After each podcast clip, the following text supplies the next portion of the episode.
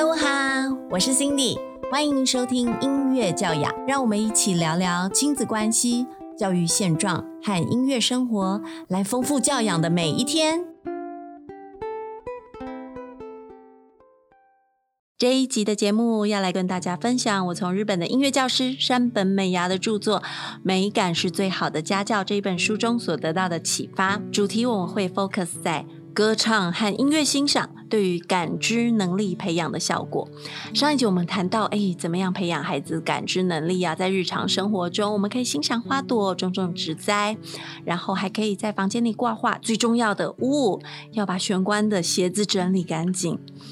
那我们现在这一集呢，我们要 focus 在音乐欣赏这一件事情哦，对于孩子感知能力的培养。在我本身的育儿过程中，音乐一直扮演着很重要的角色。而作者山本美芽在书中提到嘞，跟音乐最相关的章节就是每天多唱歌。咦，相信很多家长可能会想。我常常放音乐给孩子听，孩子也会跟着电视广告或者是有声书上面的音乐唱歌。但是我自己好像没有特别跟孩子一起唱歌呢。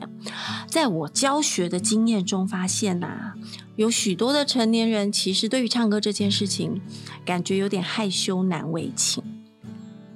觉得可能是要被逼去表演，或者是今天 KTV 有活动的时候才需要唱吧。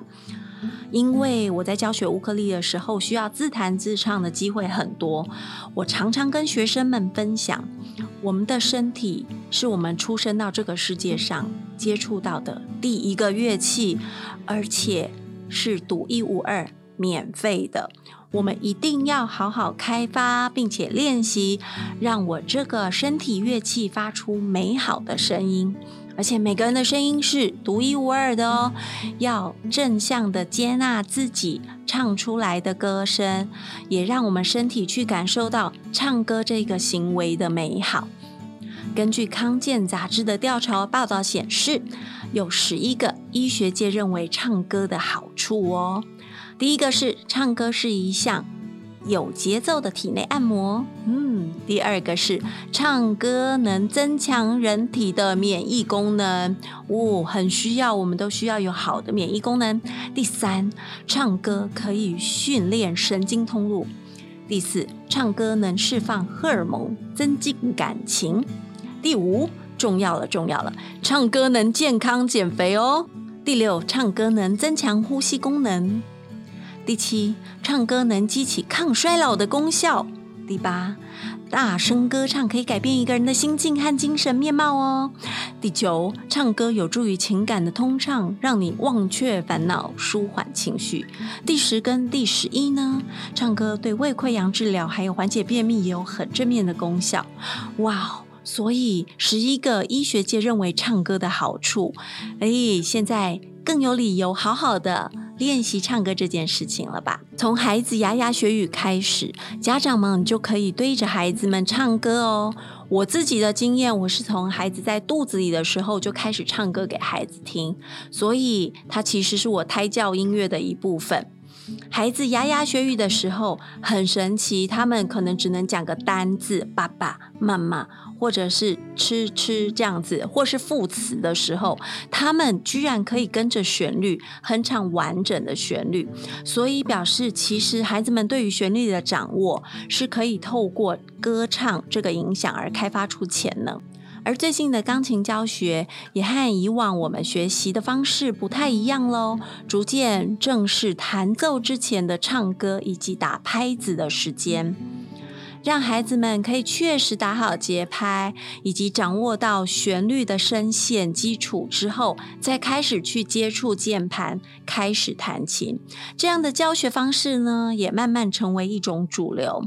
这样的方式跟我们小时候一开始学琴的时候都不会唱歌，然后也不知道节奏，就开始上键盘去弹琴的方式，我觉得相形之下是更为进化了。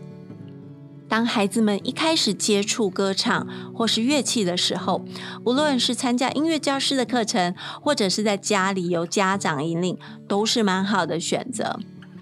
刚开始带着孩子唱歌，很建议从儿歌开始尝试。儿歌它的特色是音域比较窄，而且简短好记。而且儿歌它的节奏通常比较单纯，借由一边唱歌，也可以一边让孩子练习手部打拍子，这样唱歌和手部的动作协调，能让人在不知不觉中形成节奏的基础身体概念。最近啊，我在教学幼儿园跟低年级的小朋友的时候，发现了一件事情哦，就是这几年来小朋友们共同听过的儿歌。真的越来越少了耶！我在猜想，可能是因为现在幼儿们入学的年龄越来越提前，所以家长们陪同幼儿一起唱歌的时间也越来越少。然后现在双语教育也比较盛行，所以可能进入幼儿园学习到的不是传统的儿歌，而是很多的英文歌曲。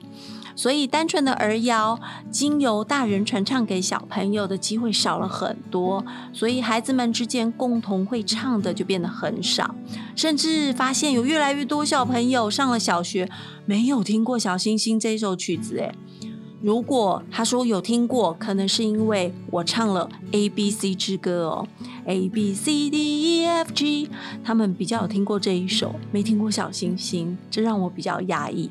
因此啊，如果有机会在陪伴孩子成长的过程中，点点滴滴一起陪伴他们一起听或是一起唱儿歌，不论是对大人或是小朋友来说，几年后都是很美好的回忆。哦，那有大人会说，可是我唱歌很会走音，诶，这样子跟小朋友一起唱不好吧？呃，有资料显示关于走音这件事情，刚好我最近有看到。哎，关于走音这件事情，为什么我会走音？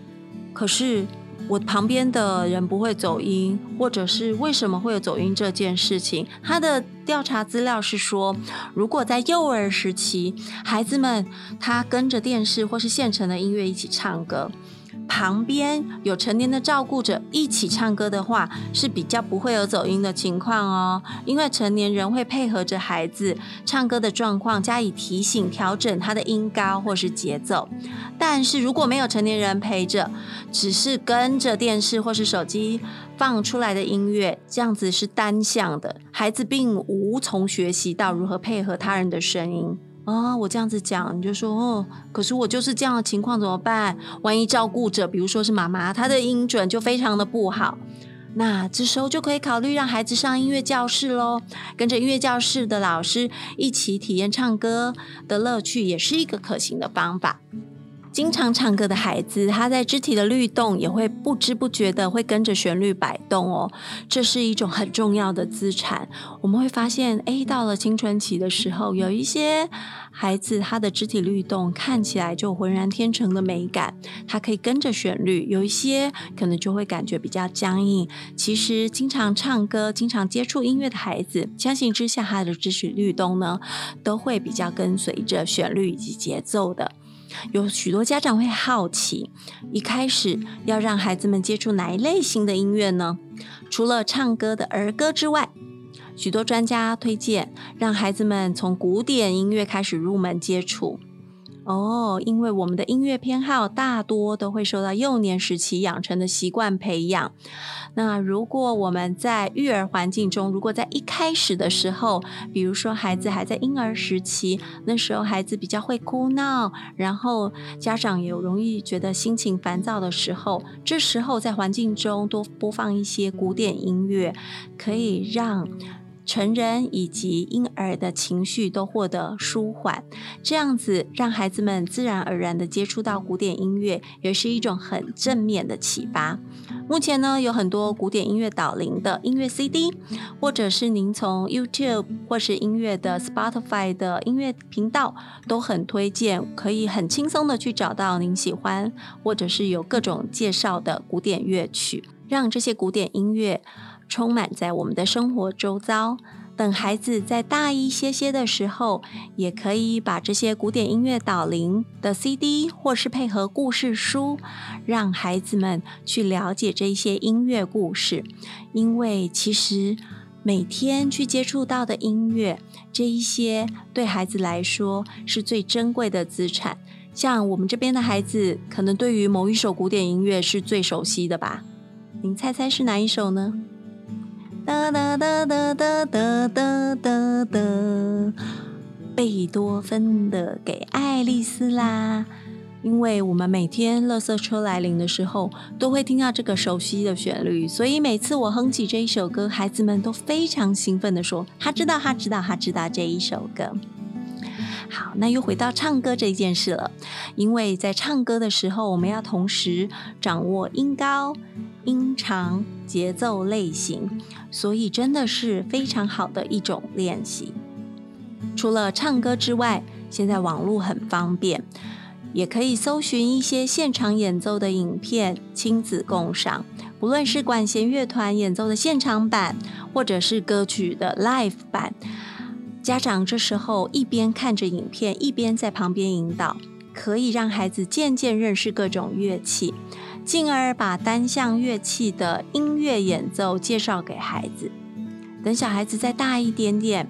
有些适合亲子一起欣赏的音乐会，就可以放心带着孩子一起前往欣赏了。这时候，孩子对于乐队现场还有歌剧现场会呈现的东西，应该都很有概念，也会有一些兴趣了。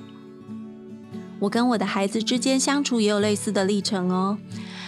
推荐大家收听阿罗哈音乐教养的前几集，应该是第四五六集。那几集的主题是吉他乌托邦大赛冠军在我家。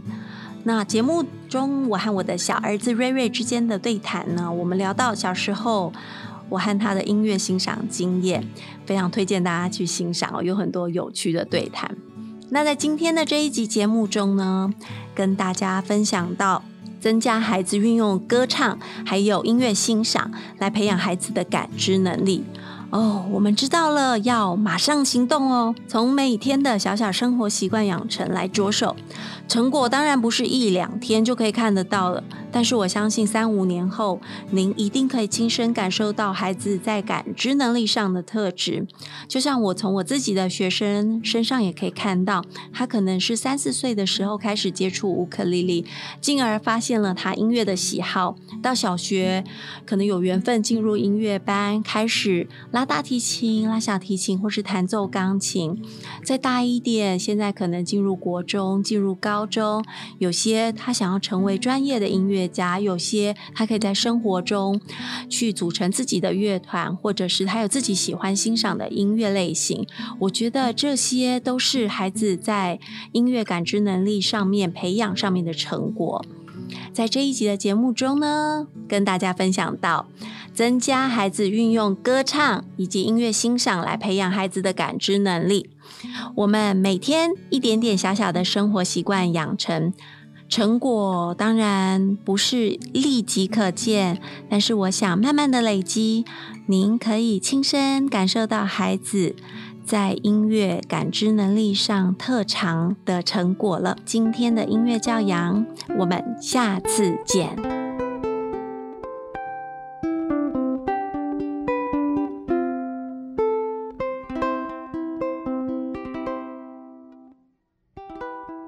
音乐导聆，今天的音乐导聆要跟大家分享的是歌剧《Cat》猫中的一首我很喜欢的乐曲《Memory》。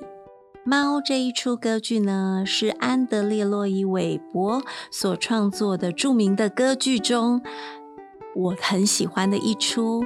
在剧中有各式各样、不同性格、不同造型的猫，而这一首《Memory》是剧中的一只老母猫。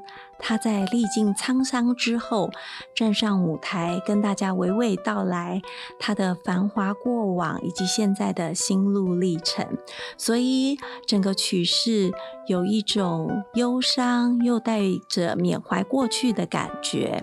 那大家现在听到的版本是我用乌克丽丽诠释的演奏版本，非常推荐大家可以把整出猫的剧集找出来，合家欣赏，也跟您的孩子介绍。